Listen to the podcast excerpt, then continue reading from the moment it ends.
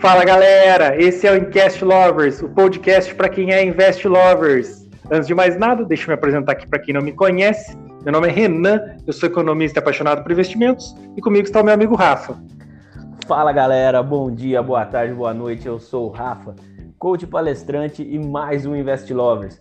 Tamo junto aí, como sempre, nessa resenha sobre educação financeira e inteligência emocional. Arrebenta, Renan!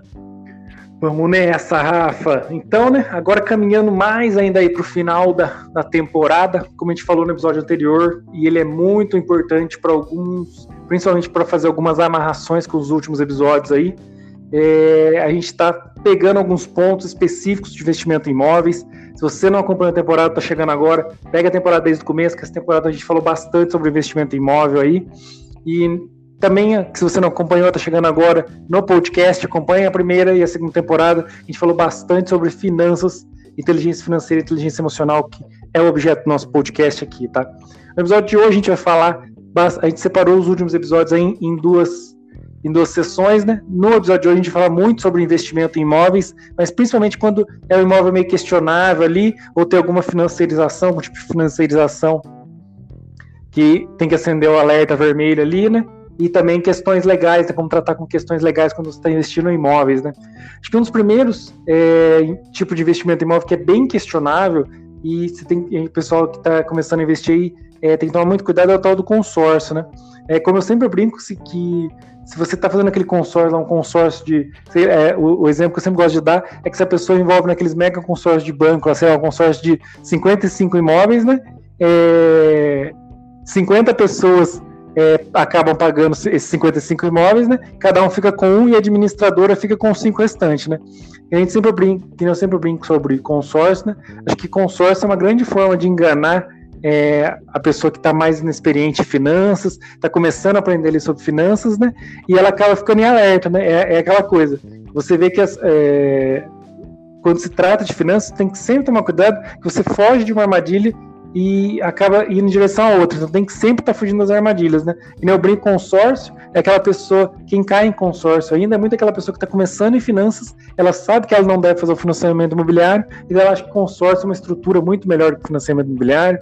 É, eles dão uma mistificada com essa história de sorteio e falar que você não está não está incorrendo em financiamento, mas o consórcio é nada mais, nada menos do que uma forma de de, de financiamento. Também tem as taxas, como eu falei, você acaba, é, tipo, pega 50 pessoas lá, essas 50 pessoas pagam 55 imóveis, cada um fica com o seu e dão 5 para financeiro, para administrador para quem está é, fazendo a gestão desse consórcio. Né?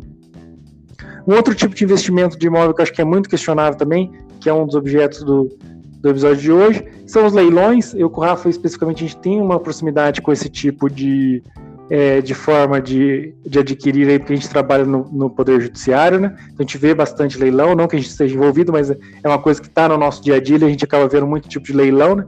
Que é próprio do meio de expropriação desse meio, né? Mas, e para falar é, de leilão, e são duas coisas que envolvem muito, envolve o episódio de hoje, que são a parte das questões legais, né? Acho que antes disso a gente tem que falar falar dos riscos do leilão, a gente fala de dois, dois assuntos que foram pendentes, como a gente falou, a gente está fazendo esse apanhadão agora no final de imóveis de assuntos que a gente não conseguiu tratar ao longo da temporada. É, o primeiro é falar de documentação do imóvel. É, nessa questão, sempre que eu aconselho alguma pessoa sobre isso, eu falo que a pessoa tem que ser bem rígida. Se o imóvel não tiver é, com a documentação 100%, você deve tratar que o imóvel não existe. Até a pessoa regala o olhão quando eu falo isso, é o que eu sempre brinco. Se o imóvel que você está comprando é, não está com a documentação é, 100%, trate como se ele não existisse. Abandone aquilo lá e foque em outro. Muita atenção com pendência fiscal. Novamente, o CORAF, a gente tem uma raizinha no Poder Judiciário, então a gente sabe que quando a pendência é fiscal, não vale nem a alegada boa-fé, né? Diferente de uma pendência é, entre particulares ali, né? Quando um particular é, não faz alguma verbação, é, não tira alguma documentação que tinha que ter tirado, isso aí você acaba conseguindo contornar no próprio Poder Judiciário ou conselho de um advogado, mas quando a pendência é fiscal, nem a boa-fé vale, se você não, não teve ciência daquilo lá e a pessoa está devendo imposto, eles vão atrás do seu imóvel, então sempre é, que você for investir em imóveis, né, ter imóveis para investimento, se a documentação não tiver 100%, trate como se aquele imóvel não existisse. É, a gente apresentou muito o paradoxo das roletas no episódio anterior. Eu falei que ele ia ser importante a partir de agora. Vocês vão ver que cada classe de ativo eu vou retrazendo ele. Que é aquela historinha de é, prefira riscos grandes de dano pequeno, né, do que riscos pequenos, mas de um dano grande, né?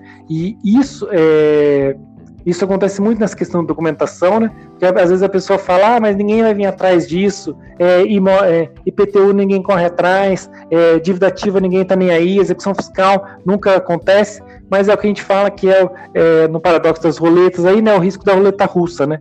Ele é um risco pequeno, assim como a roleta russa, mas se acontecer, é, é, um dano grave, né? Se acontecer, você perde o imóvel. Aí você fala, ah, mas eu não sei ver. É um outro assunto que a gente queria tratar hoje, é a questão do advogado. É, a gente sempre recomenda, novamente, também tem um pouquinho da nossa origem no Poder Judiciário, mas mesmo quando eu era fora do Poder Judiciário, eu também sempre falava isso. Sempre, principalmente em questões legais, recorra a um advogado. Aí você fala, ah, mas o advogado cobra dois mil reais para fazer não sei o quê, três mil reais para fazer não sei do quê. É novamente, é que eu falei, por isso que o, o, o, quando você assimila o paradoxo das roletas quando você vai avaliar os investimentos, você começa a fugir das grandes tacadas, das grandes seladas aí, e começa a focar no que é investimento de verdade, né? Às vezes você quer economizar dois mil reais, três mil reais com, com um advogado aí, né? Num bem imóvel que custa 500 mil reais, um milhão, dois milhões, aí depende do seu poderio né, financeiro, e você acaba incorrendo novamente no paradoxo da roleta, né? Você tem um risco pequeno ali de pagar o advogado e ele ser inútil, né? Então é, é, é um, seria uma roleta de cassino ali, né? Você está gastando um pouquinho ali é, se você descobre aquele, aquele problema, ou se não tem nenhum problema, você se dá bem, consegue um imóvel bom, com uma boa localização e principalmente com tudo em dia, né, toda a documentação em dia. Só que se o advogado não for inútil, né, você acaba economizando o advogado é, e acaba perdendo imóvel, né, porque o advogado não era inútil, mas você negligenciou aquilo lá e acabou perdendo imóvel, ou sofrendo, sendo expropriado na justiça, ou por qualquer pendência que tinha e você não viu. É o que a gente brinca que é o, que é o o, o, é o, no paradoxo da roleta é a roleta russa, né? Você economizou uma quantia pequena, às vezes não muitas vezes pequena em relação ao seu salário, à sua renda, mas pequena em relação ao bem que você estava almejando ali e acabou perdendo aquele bem todo, né? Eu acho que feitas é, essas considerações aí sobre esses riscos que tem é, legais nas questões legais, acho que fica, fica fácil entender por que, leilão, leilão de imóvel é perigoso. É, o leilão de imóvel é o paradoxo das roletas uh, ativo. É, o leilão de imóvel também é uma outra coisa que eu vou trazer, que também vale muito a pena você ver, é, você, você começa, um outro conceito que você vai começar a ver a partir das próximas temporadas, principalmente, que é o tal do CAR, né, que é o capital alocado a risco. O CAR é muito quando as pessoas estão especulando, né?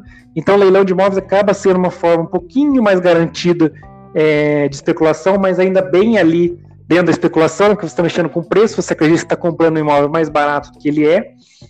E como eu sempre falo, né, o maior problema é, não são os investimentos, mas sim a utilização inadequada dos investimentos. Né?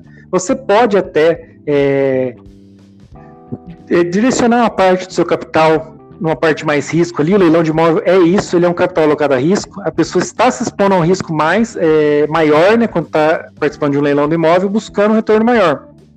É, imóveis, é, como a gente sempre fala, por ser ativos reais, né, como a gente já falou, converge para o mesmo valor final, porque eles são reais, é diferente da bolsa que cada um pode fazer uma avaliação, valuation próprio ali, né?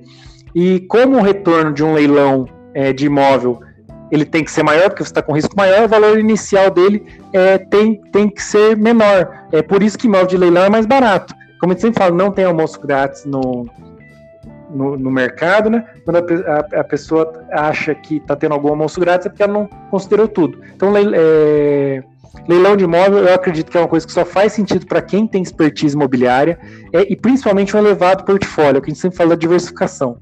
É, um, quando a pessoa tem muito dinheiro, o, o portfólio dela é amplamente diversificado, é, com alguns milhões, eu, eu, eu recomendo é, investimento em imóvel só quando a pessoa tem realmente alguns milhões, e isso é menos de 0,001% da população, né?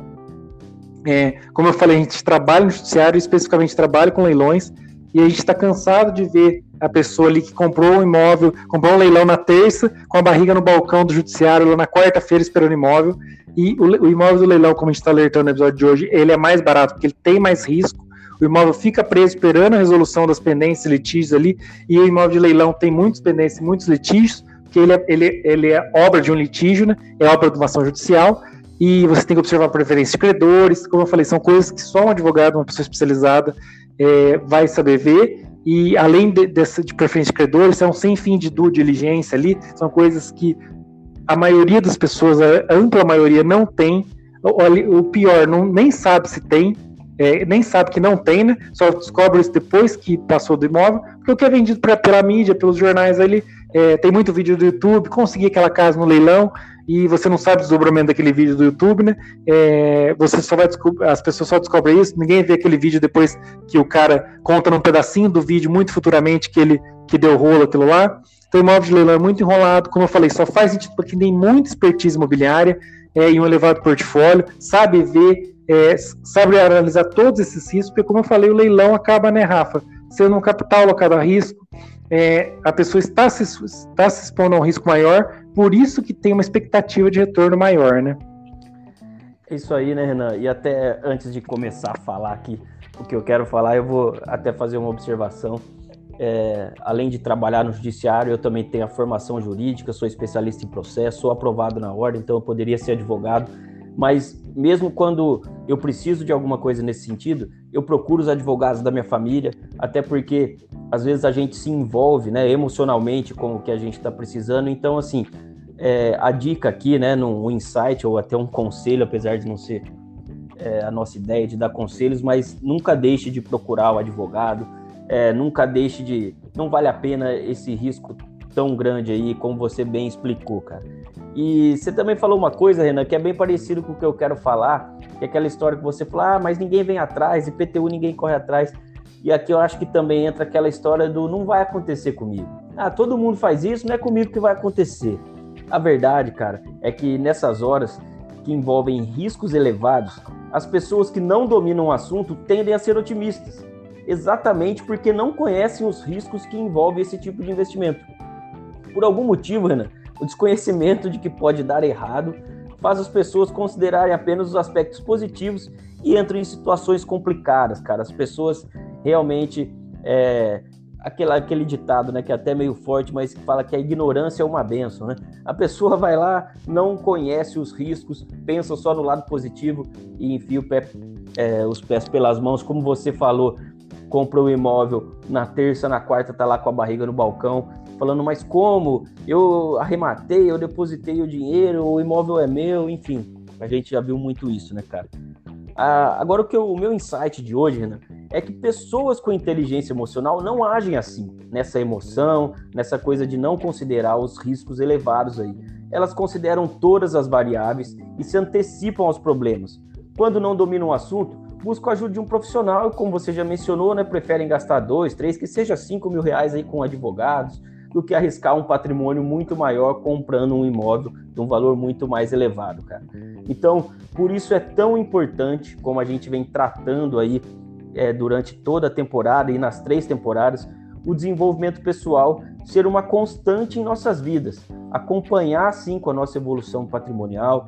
O desenvolvimento pessoal tem que ser uma coisa rotineira, tem que ser diária. A gente sempre tem que buscar evolução pessoal para que a gente possa é, entender um pouquinho sobre tudo. E quando não entende, Renan, buscar isso é ter inteligência emocional. Você não domina o assunto, você busca a ajuda de pessoas especializadas. Eu acho que é esse aí o, o insight que eu queria deixar hoje, Renan. É isso aí, Rafa. É, como eu sempre, acho que o episódio de hoje, quando a gente começa a falar muito dessas coisas de investimentos questionáveis, questões legais, é sempre aquela brincadeira, né? É que o esperto ele nunca quer ser um espertinho, né? E, vice-versa, né? O espertinho nunca acaba sendo uma pessoa esperta, né? É, quem, como você acabou de, de, apontar, é a pessoa que tem mais inteligência emocional, é, que sabe o que está fazendo. Muitas vezes o cara que tem expertise imobiliária, ele busca o aconselhamento de advogados, né? E o que não tem nenhuma é o que está mais em busca da grande tacada ali, é o que acaba negligenciando tudo e acaba se dando mal, né? É o que a gente sempre fala, acaba escolhendo a roleta russa em vez da roleta do cassino, né? E acho que é isso. Queria encerrar aqui deixando minhas redes, passar para você deixar as suas também. É, deixar o seu insight final caso você o queira aí. É, quem quiser seguir no, no YouTube lá com análise de empresas e FIIs, o canal meu Invest Lovers, é, no Instagram invest.lovers. É isso aí, Renan. Acho que o meu insight final tem a ver com o que você acabou de falar. quanto mais né, preparada a pessoa está, mais ela se cerca ali de profissionais que dominam mais o assunto e elas é, nunca caem nessas grandes tacadas, né? Até por isso que você nunca vai ver um cara que tem muitos imóveis entrando numa furada em relação a um leilão, por exemplo. É muito mais comum você ver a pessoa que não tem nenhum imóvel entrar numa furada de um leilão e comprar um imóvel que não está totalmente legalizado, enfim, com essas pendências de sempre. Então é isso, queria deixar também minhas redes, rafaelfrancato.coach no Instagram, Rafael Francato Assunção no LinkedIn e o Power Mindset, que é o podcast meu de dicas rápidas de liderança, produtividade e inteligência emocional. É isso, galera. Muito obrigado você que está com a gente aí. Um grande abraço e valeu! Falou!